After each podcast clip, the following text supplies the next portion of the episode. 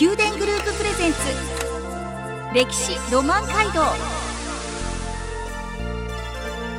この番組はずっと先まで明るくしたい。宮殿グループの提供でお送りします。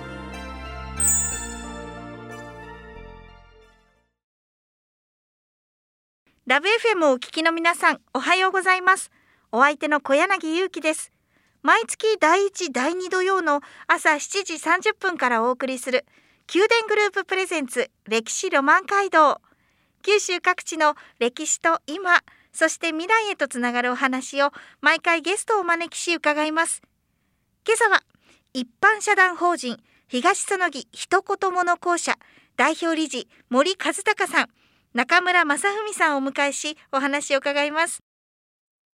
森さん。はい。およそ1年ぶりです。一年ぶりですね。前回出演いただいたのが2021年の5月はい。ということでほんほぼ1年ぶりそうですね。にちょうど一年ぶりですね。なりますね。まずはい。自己紹介などもしていただきつつ、はい。森さんの東園木一言物校舎はい。で、えーどんな働きをされてどんな目的どんな活動をされているのかっていうのもはい。改めて伺ってもよろしいでしょうか。あはい。はい、まずはじめにあの簡単に長崎県の東園木町っていうところからやってきました、はい。森と申します。であの東園木町っていうところがなかなか知らない方がお多いと思いますので位置関でいうと佐賀県嬉野町のすぐお隣ですね、うんうん車で15分ぐらいのところなんですけども、はい、まあ、空港が長崎空港があるのでえー非常にえアクセスはいいんですけども、えー人口としてはすごい少ない町となってまして、まあ、そこでですね現在今東園木一言物校舎っていう一般社団法人を運営をしております。あの社団法人の方ではですねあのエリアのこの東園木町の中に、えーまずは5年で5店舗ぐらいお店ができたらいいなということで事業のサポートをするっていうことを中心に、えー、任意団体でやってたんですけども、えーだんだんだんだん活動が、えー反響が出てきて現在はもう2 3 0店舗ぐらいお店ができ始めているという状況で、まあ、その社団法人の活動として現在は九州電力さんと、えー協業させていただきまして、えーいろんな活動まあこ、あの後ほどご紹介したいと思いますけれども新しい拠点ができたり、えー、クジラ焼きとかですねクジラもなかとか、まあ、地域の産品を使った、えーいろんな活動を今進めているところです。うん、お隣にいらっしゃる中村さんもはい一緒にそのもの人ことつなぎはい作っていらっしゃるんですよね。はい、一緒にやっております。ねえ、一年前もちょうど中村さん実は福岡市内あでねこのスタジオの近くにいらっしゃってて、その時はね あの茶の子のクジラ焼きっていうキッチンカーでクジラ焼きを販売してます。たい焼きのような回転焼きのようなクジラ焼き、あんこが入っていて甘い。青い大きなキッチンカーで はい、パカッと横のところが 開いてはい。クジラ焼きのいい香りですごく美味しかったありがとうございます。あれをまた食べたいと思って、うんうんいつか福岡市内に来てくれないかなってずっと願ってはい。一年経ちました、行きたいなと思いながらですね。今クジラ焼きたちはどこで食べることができるんですか？今はえっと東園木がメインにはなるんですけど、はい、もともとあったソリストリストという建物の前と新しく後ほど紹介させていただく海の輪っていう施設の前とあとはもう県内各地長崎県内各地とか週末イベントとかに呼んでいただいたりとかして移動販売してます。あーもう現地に行きたいですね。コロナ禍ではあったんですね。だいぶねでも本当人々がそれに慣れていこうとねそれぞれ心を変えて、うん。なんかちょっとシフトチェンジしながらっていう時期かなと思うんですけどでもあのそんな中でもはい、私ずっと1年前にはい。お会いしてお話伺って、あの東園木一言もの校舎が運営をされているウェブサイト「クジラのひげ」をよくチェック夜寝る前とかに だだもうどんどん活動が広がり人の輪がつながっていき一つのこう街のよ、ま、もちろん街のウェブサイトなんですけどそこにまた一つの空間があるようなそんな気持ちになります見ていると。自分も住民のような 住んでいるような気持ちに町民のような気持ちになるんですけど1年とは思えない規模がこう大きく広がっていってますね。そうですね。反響がすごく面白くて、はいはい。あのクジラのひげのサイトに関してはもうあのぜひ取材してほしいということで、うん。え取材をさせていただけるようになったりとかですね、うんうんうん。今一言もの校舎の名前の通りはい。人からえー、焦点を当てていってストーリーを紐解いていくっていうことをしながらですね。あとは自分たちもその実は心理学的なですねものを自分もずっと勉強してきたもので、うん、まあ、そういったものを含めながら承認されるその人が会社のためっていうよりもその人の人生をどう彩り豊かにできるかなっていうことのお手伝いっていうところであのクジラのひげの運営をしてるので、うん、結構そういったことにも反あの反応があったりして結構福祉の方とかですね最近はご相談が多いっていう感じですね。どんなご相談なんですか？あの福祉に携わる方々、はい、職員さんとかもやはり一番大変なところだったりするんですけどもなかなか表にこうそれが表現できないというか、えー、表現してはいけないところもあったりとかもあられると思うので、うんはい、個人情報も含めてですね、まあ、そういったところで大変なところを担ってくださってる方に自分たちはスポットライトを当てたいっていうので、まあ、町の人もそうですし、はい、あのうちのクジラのひげのこの中村も記事に載ってますけども、はい、はい、もう中村さん実は福岡にいらっしゃったんだなっていう言葉で。もう理解できる。本当に洗いざらいな。声が聞こえてきそうなね。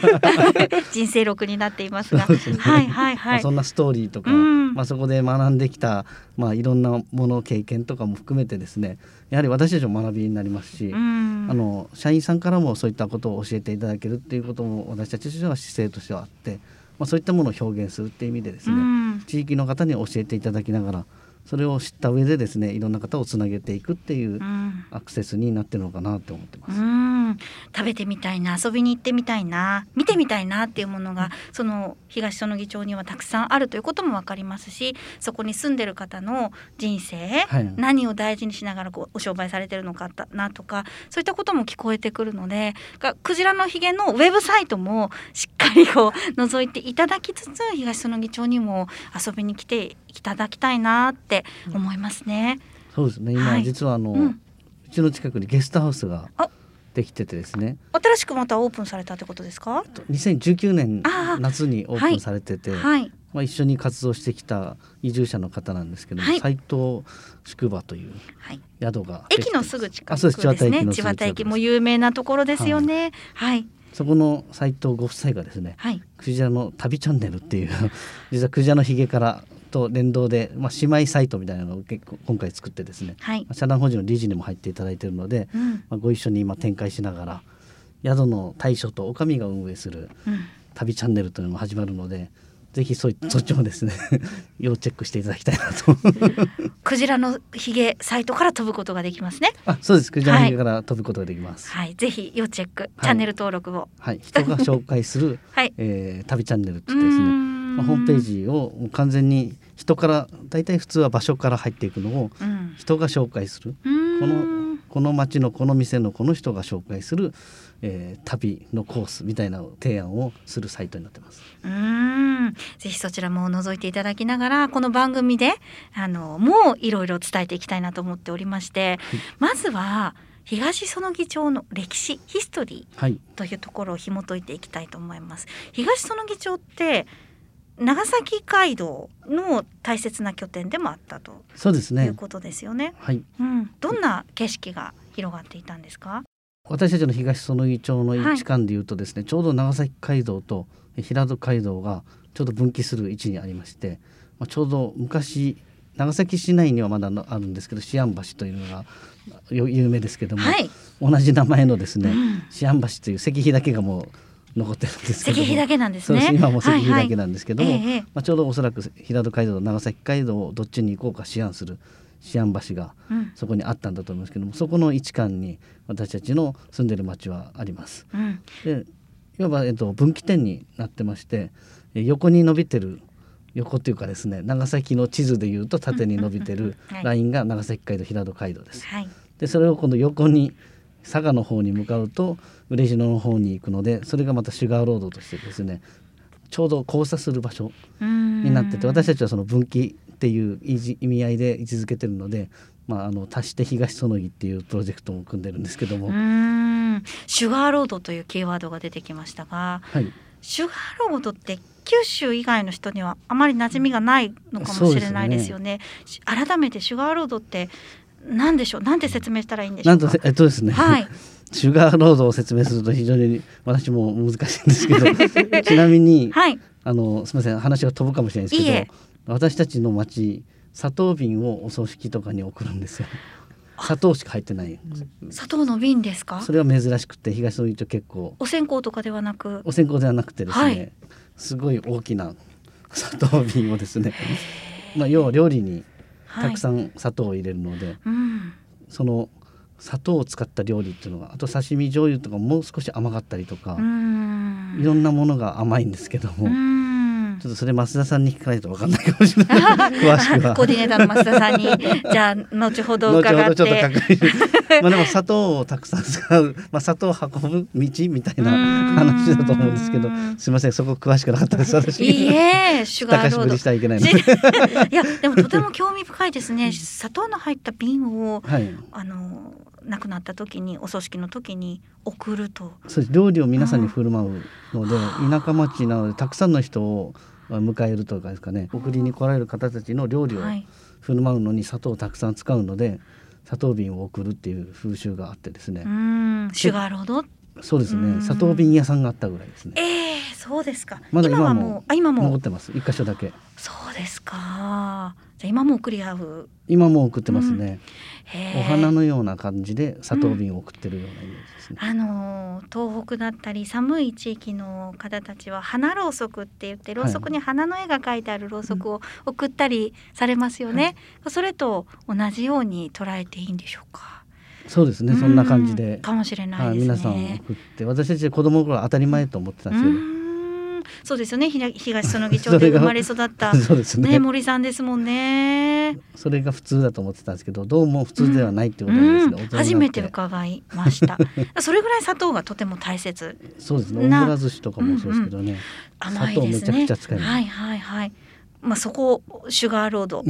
まさにシュガーロードのその一つのゆえんであるというか。そうですね。そのいうことです通りを。うん。えー参勤交代で江戸に登ってた道ですので、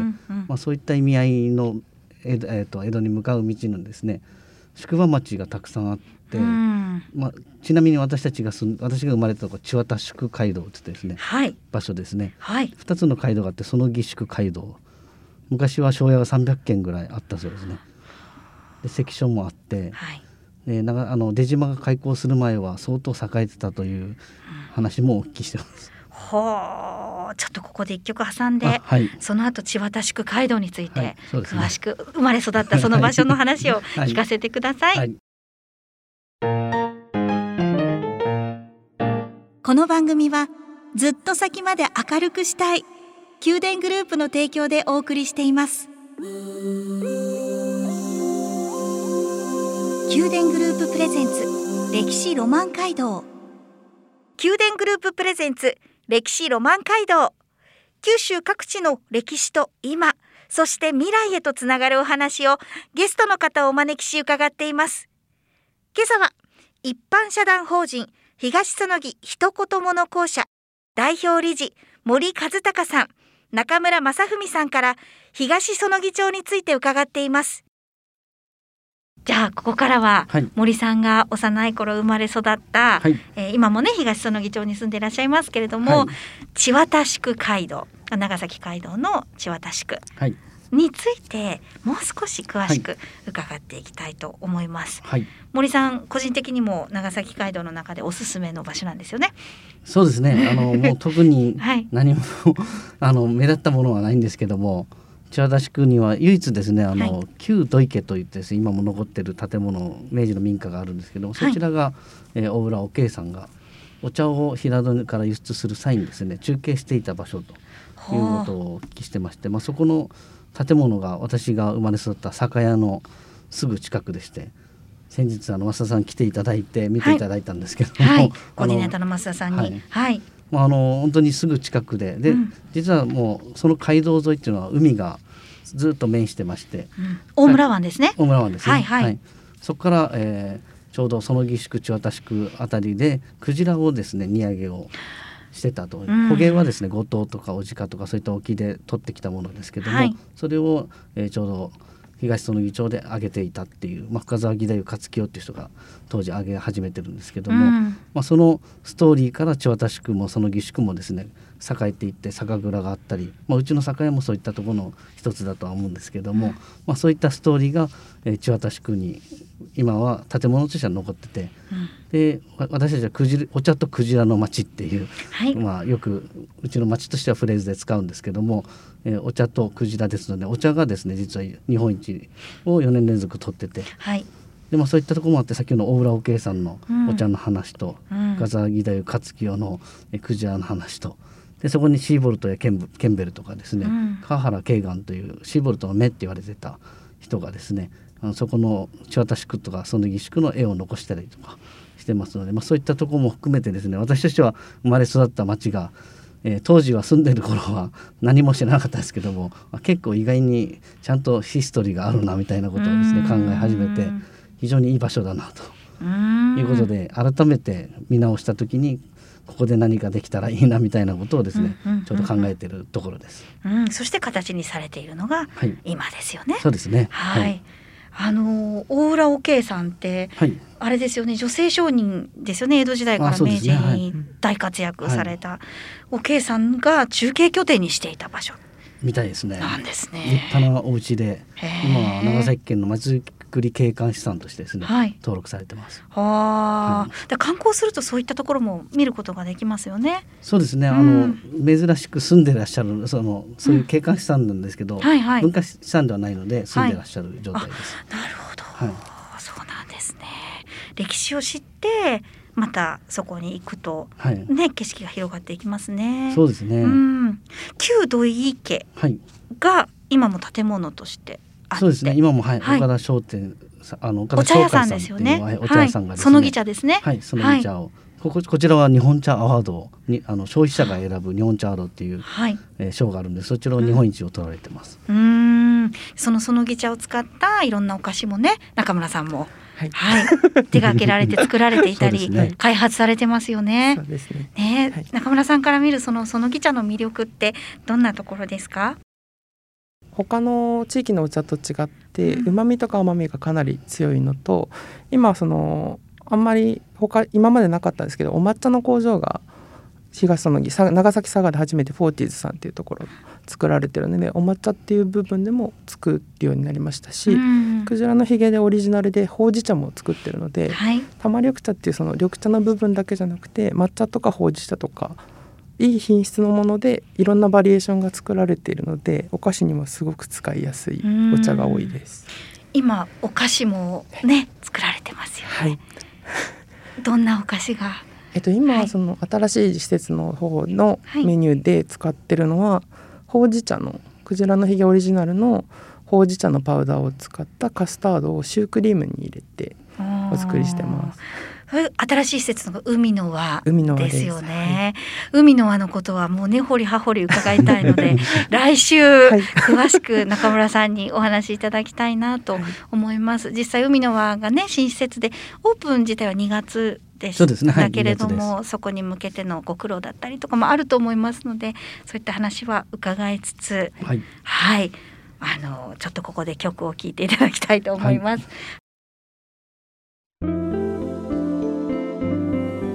宮殿グループプレゼンツ。宮殿グループプレゼンツ歴史ロマン街道。歴史ロマン街道。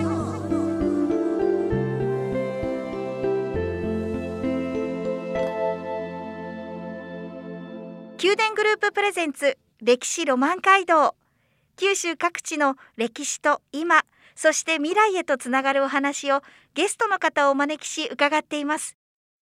今朝は一般社団法人東園木一言物校舎代表理事森和孝さん中村正文さんから東園木町について伺いました。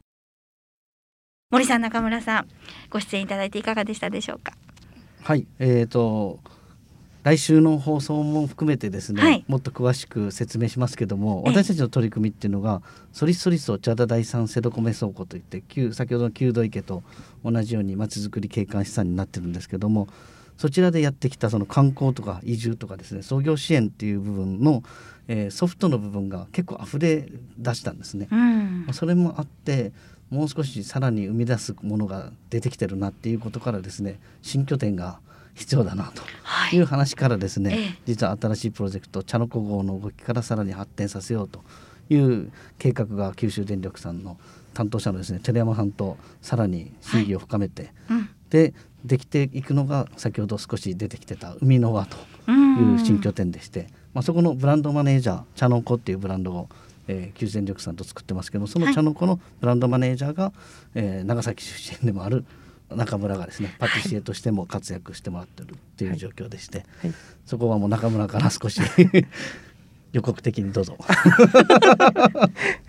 そうですね。2月から新しい施設が できましてそのお菓子もあるんですけど長崎県内のものとか東そのぎのものがアピールできたらっていうところでそういった食材も使いつつ、まあ、クジラのひげでも紹介させていただいているお店とかをこう私たちの口からもパネル展示とかからも紹介してこう街の方に広がって派生していけるような場所にしていけたらなっていう場所ができているのでまた 次週お話できたらと思います。もうワクワクいたします。私40代でなんか自分の住んでる町のこととかをものすごく考えるんですね。自分の住んでる地域の住んでるシニアの方たちとどうコミュニケーション取ろうかなとか、うん、そういった自分が生きていくその場所での今後のヒントにもなるし、おそらくまちづくりだったりそういったお仕事されてる方にとってもとてもヒントがたくさん散りばめられた東園木町なんだなって感じますので、ぜひ来週も 皆さん聞いてください。お願いします。ありがとうございました。ありがとうございます。歴史ロマンカルト。歴史ロマンカルト毎月第1第2土曜の朝7時30分からお送りする宮殿グループプレゼンツ歴史ロマン街道。九州各地の歴史と今そして未来へとつながるお話を毎回ゲストをお招きし伺います。来週も東園木町のお話を伺います。お楽しみに。この番組はずっと先まで明るくしたい宮殿グループの提供でお送りしました。